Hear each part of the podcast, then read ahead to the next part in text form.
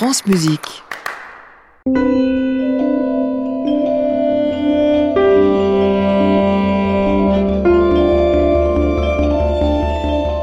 Bonsoir à tous, bonsoir Rodolphe. Bonsoir Émilie. Nous sommes ensemble jusqu'à 22h pour l'actualité du disque. Oui, avec beaucoup de voix ce soir, des compositeurs qui nous viennent d'Autriche ou de Grande-Bretagne et on commence tout de suite avec la musique de Thomas Larcher.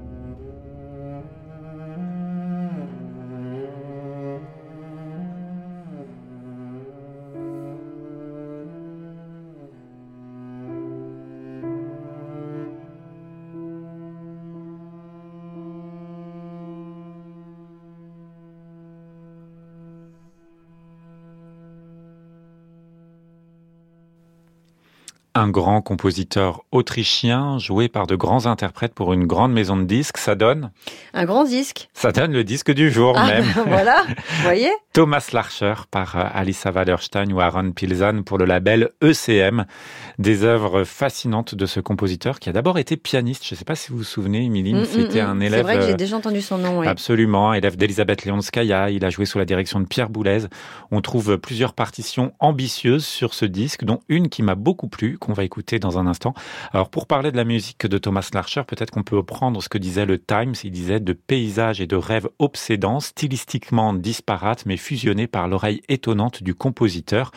Et c'est vrai que c'est une musique de paysage, on va écouter ici une grande partition pour soprano et ensemble, qui s'inspire des mémoires d'un poète et écrivain naturaliste écossais, Nan Shepherd.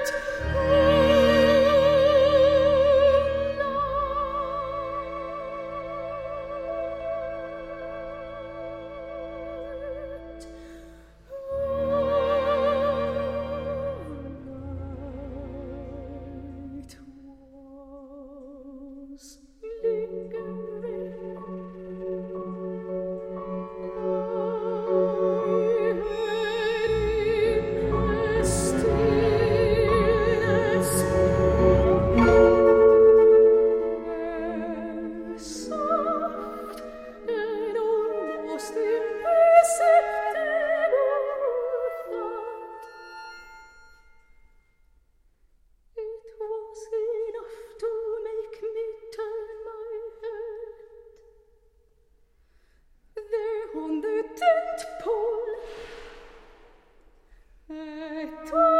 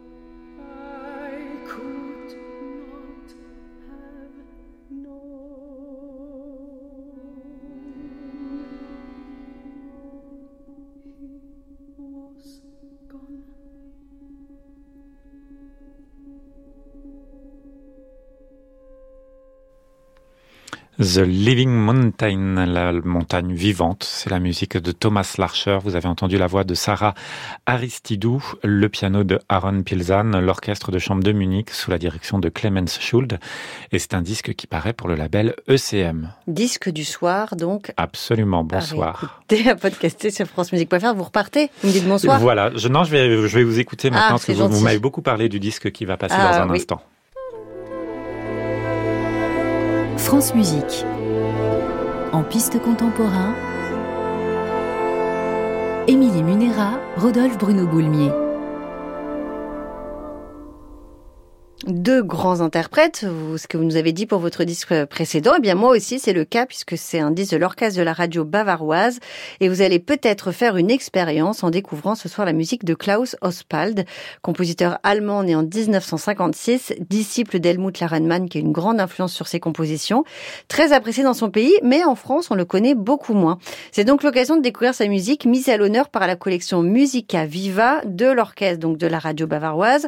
On y entend deux œuvres un quintet ainsi que Mas Raïs Menos Criatura que l'on va écouter, une partition de plus de 50 minutes en 10 parties pour orchestre, piano et chœur qui s'inspire d'un poème de l'espagnol Miguel Hernandez qui s'appelle El Niño Yuntero et c'est une pièce très exigeante. Il faut prendre le temps de se poser, de s'arrêter, de fermer les yeux, de se sentir absorbé par cet univers musical qui est tout en tension. Donc le conseil du soir, allongez-vous, montez le son, Fermez les yeux, c'est vrai. Écoutez la fin de cette grande œuvre de Klaus Ospald.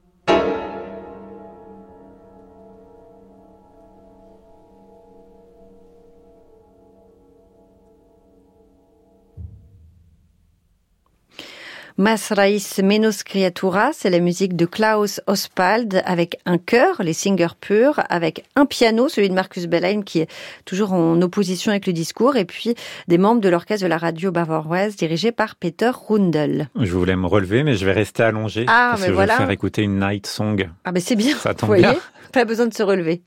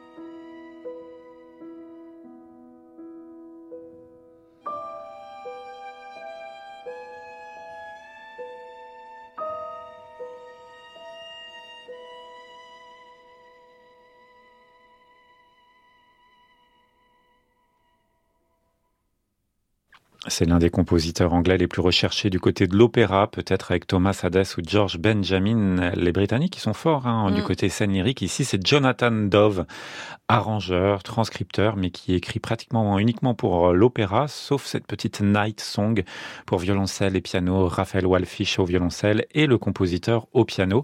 Ce n'est pas la pièce principale de ce disque. La grande pièce de ce disque, c'est une sorte de cycle pour baryton solo, violoncelle et orchestre qui s'appelle In Exil et qui raconte une journée dans la vie d'un exilé, se réveiller seul dans un pays étranger, se souvenir du moment du bannissement, du moment du départ, du voyage, se souvenir de sa l'exilé, ressent la douleur d'être. C'est ce que nous dit ici le compositeur Jonathan Dove.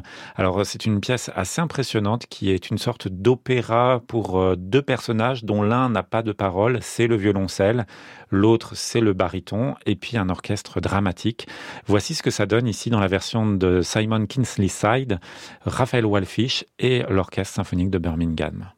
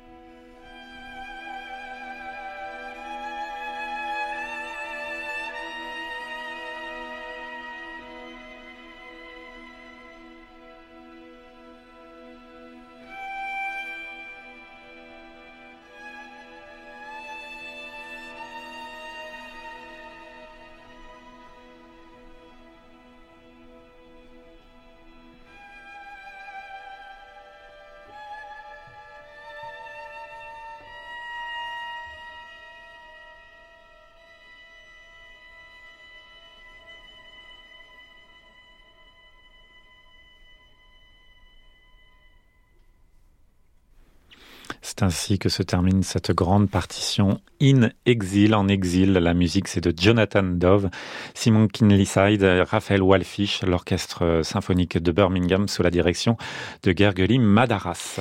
Est-ce que vous aimez les chansons érotiques? Euh, si elles viennent de la Renaissance, je veux bien. Ah, bah vous allez voir.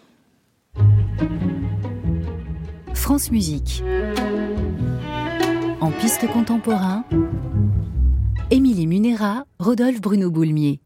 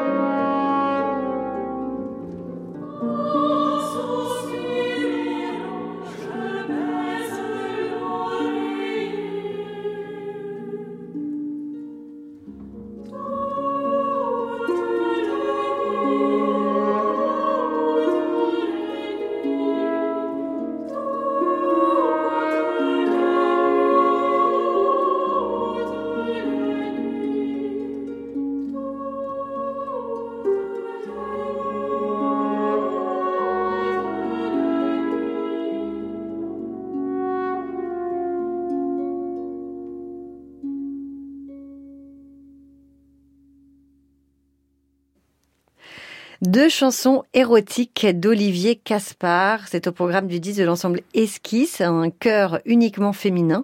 Et ces cinq chansons érotiques sont écrites pour chœur, harpe et corps, donc composées en 2005 par Olivier Caspar sur des textes anonymes de la Renaissance. Textes tantôt érotiques, tantôt grivois. Et c'est enregistré pour la première fois et très bien chanté donc par l'ensemble Esquisse, dont c'est le premier disque. Ce disque mêle répertoire pour chœur du XXe siècle avec Caplet, Chausson et Poulenc et donc répertoire du XXIe siècle avec Olivier Caspar et une pièce de Caroline Marceau, compositrice née en 1974 qui connaît bien la voix puisqu'elle est elle-même chanteuse. Elle a débuté à la maîtrise de Radio France, elle a fait partie de différents chœurs, les Cris de Paris entre autres, et c'est une passionnée de musique de la Renaissance qui s'est lancée dans la composition dans les années 2000. Elle a depuis énormément de commandes et l'ensemble Esquisse a choisi Agnus, une œuvre qui date de 2001, dernière prière de l'ordinaire de la messe. C'est écrit pour double chœur à six voix égales.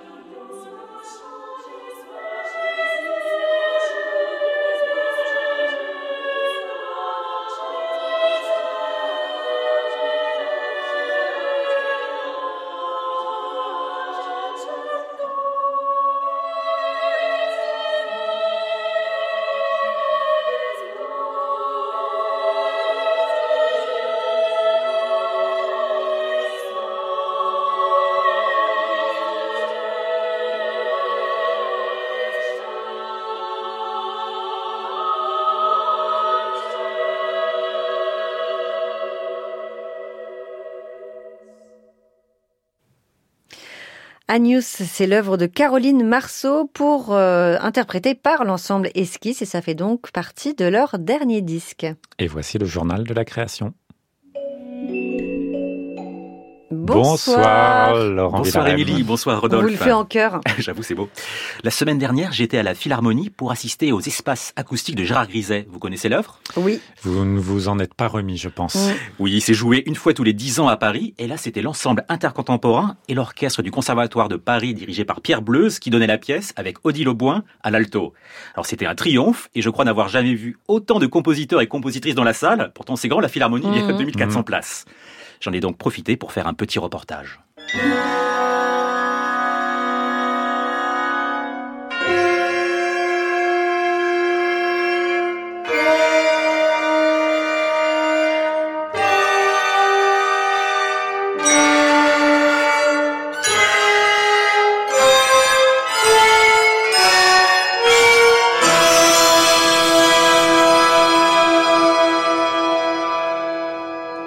Sommes juste avant le concert, je me précipite vers deux compositeurs. Tout d'abord Ramon Lascano, à qui j'ai demandé que représente Griset pour vous?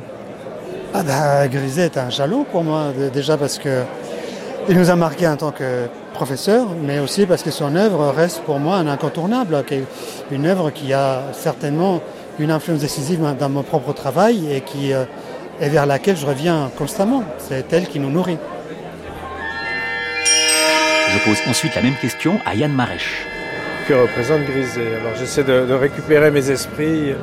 Premièrement, ça a été un grand modèle, surtout pour ma génération. Moi, je n'ai pas étudié avec lui, mais je l'ai quand même assez bien connu dans les années 90. Et c'est celui qui m'a fait découvrir l'impact de la forme, l'adéquation entre le contenu et la forme, ou plutôt entre le matériau et son expression externe, qui serait la forme, qui nous sensibilisait à ces problématiques-là. Euh, je le trouve fascinant à bien des égards parce que, en fait, si on regarde son corpus, c'est un- c'est une source d'inspiration continuellement renouvelée.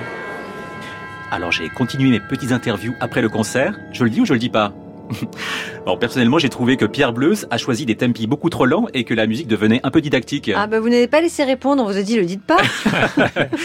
Mais je suis vraiment l'un des rares. Toutes les personnes à qui j'ai parlé après le concert étaient enchantées, comme par exemple le journaliste Christian Merlin du Figaro et de France Musique. C'est un voyage, un, très grand voyage, euh, à la fois méditatif, euh, théâtral. euh, c'est un monde en soi, même plusieurs mondes. Donc je trouve il y a vraiment une, magie. Et dans cette salle, en plus, le son se déploie avec tellement de, générosité qu'on on passe, on passe par toutes les étapes. Je suis encore dans les étoiles. Et enfin, une personne du public qui n'a pas voulu me donner son nom. J'ai adoré ce concert et euh, je trouve que même si on n'est pas euh, mélomane ou euh, même si on ne connaît pas euh, super bien la musique contemporaine, ça c'est une super belle entrée euh, pour écouter cette musique. On s'ennuie pas, enfin, c'est étonnant, c'est surprenant, c'est drôle aussi. C'est euh, on avait un super chef d'orchestre aussi qui est vraiment surprenant quand même dans sa façon de, de conduire les musiciens et non, franchement, c'est une très belle expérience.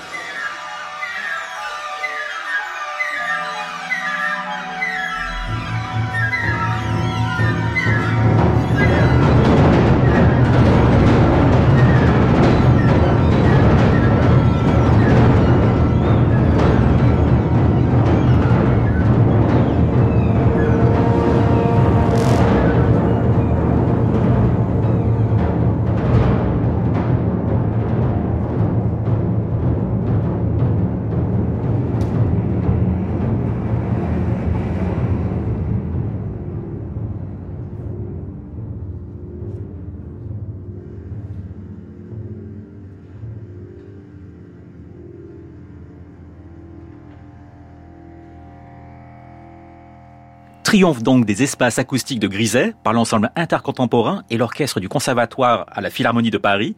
Si vous souhaitez entendre le cycle des espaces acoustiques, j'ai regardé, c'est pas en France, mais à Francfort par Sylvain Cambrelin le 16 février prochain. À l'origine, je voulais consacrer ce journal à Griset, car il y a une avalanche de livres qui sortent sur le compositeur en cette rentrée. Symbole que Griset a une influence énorme sur les créateurs d'aujourd'hui. Alors je cite. Aux éditions Contrechamp, l'ouvrage de Lucas Hasselbock, Rendre audible l'inaudible, dans une traduction de Martin Kaltenecker. En anglais, l'Irlandais Liam Cagney fait paraître dans quelques jours une monographie au Cambridge University Press, Gérard Griset and Spectral Music. Si vous voulez vous procurer les livres, on a mis les liens sur la page de l'émission. Et enfin, vient de sortir aux éditions Boydell and Brewer une biographie par Jeffrey Harlow Brown, un journaliste américain habitant à Berlin. L'ouvrage est excellent, mais on peut se demander pourquoi ce n'est pas un Français qui a écrit la première biographie de Griset. Jeffrey Brown est avec nous ce soir. Bonsoir Jeffrey Brown. Bonsoir. Pourquoi avez-vous envie d'écrire une biographie de Gérard Griset? Alors, euh, j'ai fait mes études de composition à Salzbourg, en Autriche, et euh, j'ai écouté la musique de Gérard Griset dans mes cours de composition.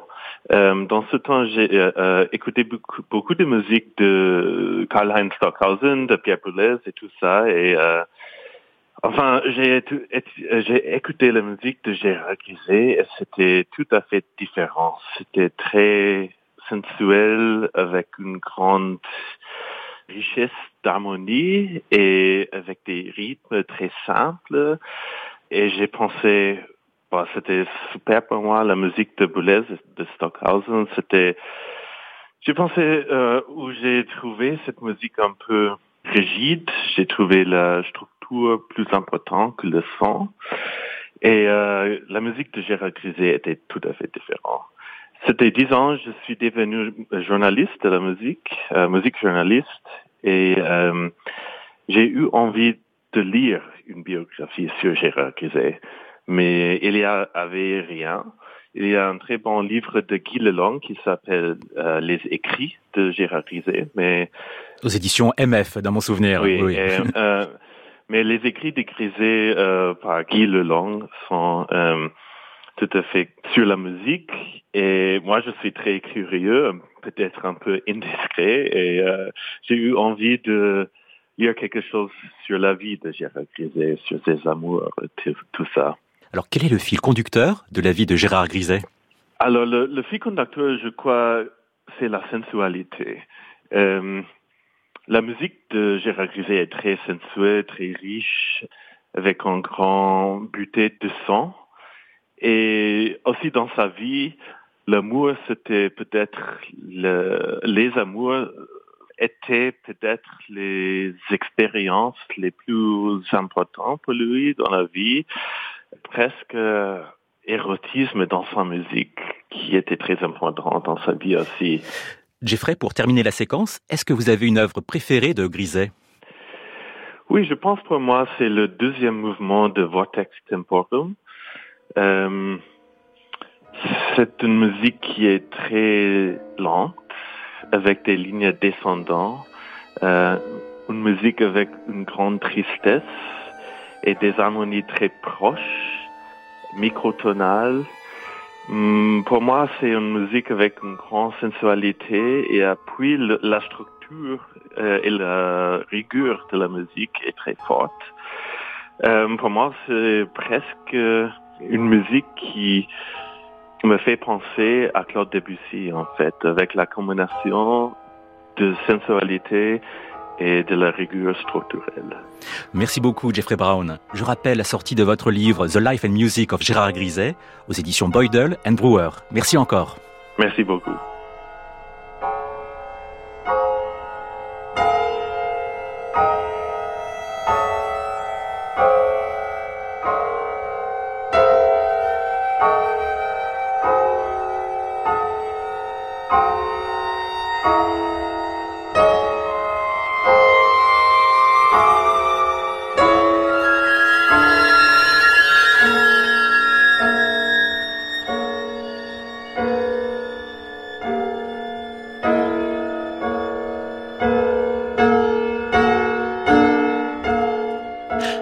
De Vortex Tempoum de Gérard Griset. On termine le journal par deux disparitions. La première est très triste, c'est la fin annoncée cette semaine de l'atelier théâtre et musique T&M par son directeur Antoine Gint de l'atelier donc Théâtre et musique, qui depuis sa création en 1976 par Georges Apergis a créé d'innombrables spectacles lyriques. Alors personnellement j'en ai vu beaucoup, vous aussi je pense. Certains sont très célèbres comme To Be Song de Du Sapin, Giordano Bruno de Filidei, chef-d'œuvre, ou Aliados de Sébastien Rivas. Tout cela parce que le ministère de la Culture a réduit sa subvention de moitié. Alors si ça vous va, on reprend bientôt des nouvelles d'Antoine Gint pour voir s'il y a de nouveaux développements, car il reste un dernier spectacle de TM le 1er et 2 décembre à l'Opéra de Nice. Et on termine par un concert en hommage à un compositeur disparu, le regretté Frédéric Martin, qui nous a quittés en 2016 à l'âge de 58 ans. Martin était un compositeur atypique et intense. Sa musique est célébrée par des proches ce vendredi 27 octobre à Paris au théâtre de l'île Saint-Louis Paul Ray.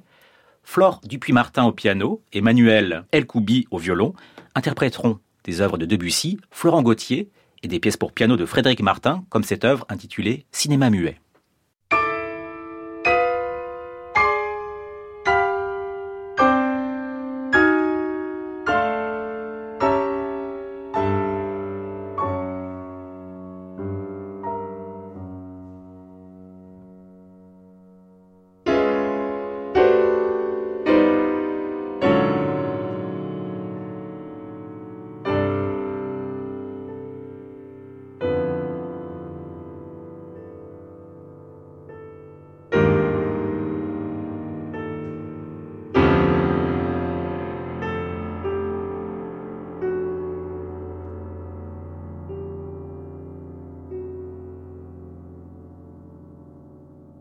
Concert en hommage à Frédéric Martin le 27 octobre au théâtre de l'île Saint-Louis Paul Ray à Paris. Merci Laurent Villarem pour ce journal grisant autour de Griset. On se retrouve la semaine prochaine. Bravo Rodolphe. Et merci à l'équipe qui nous accompagnait ce soir, Céline Parfenoff qui réalise cette émission, Adrien Landivier et Colline Redon. À réécouter sur francemusique.fr.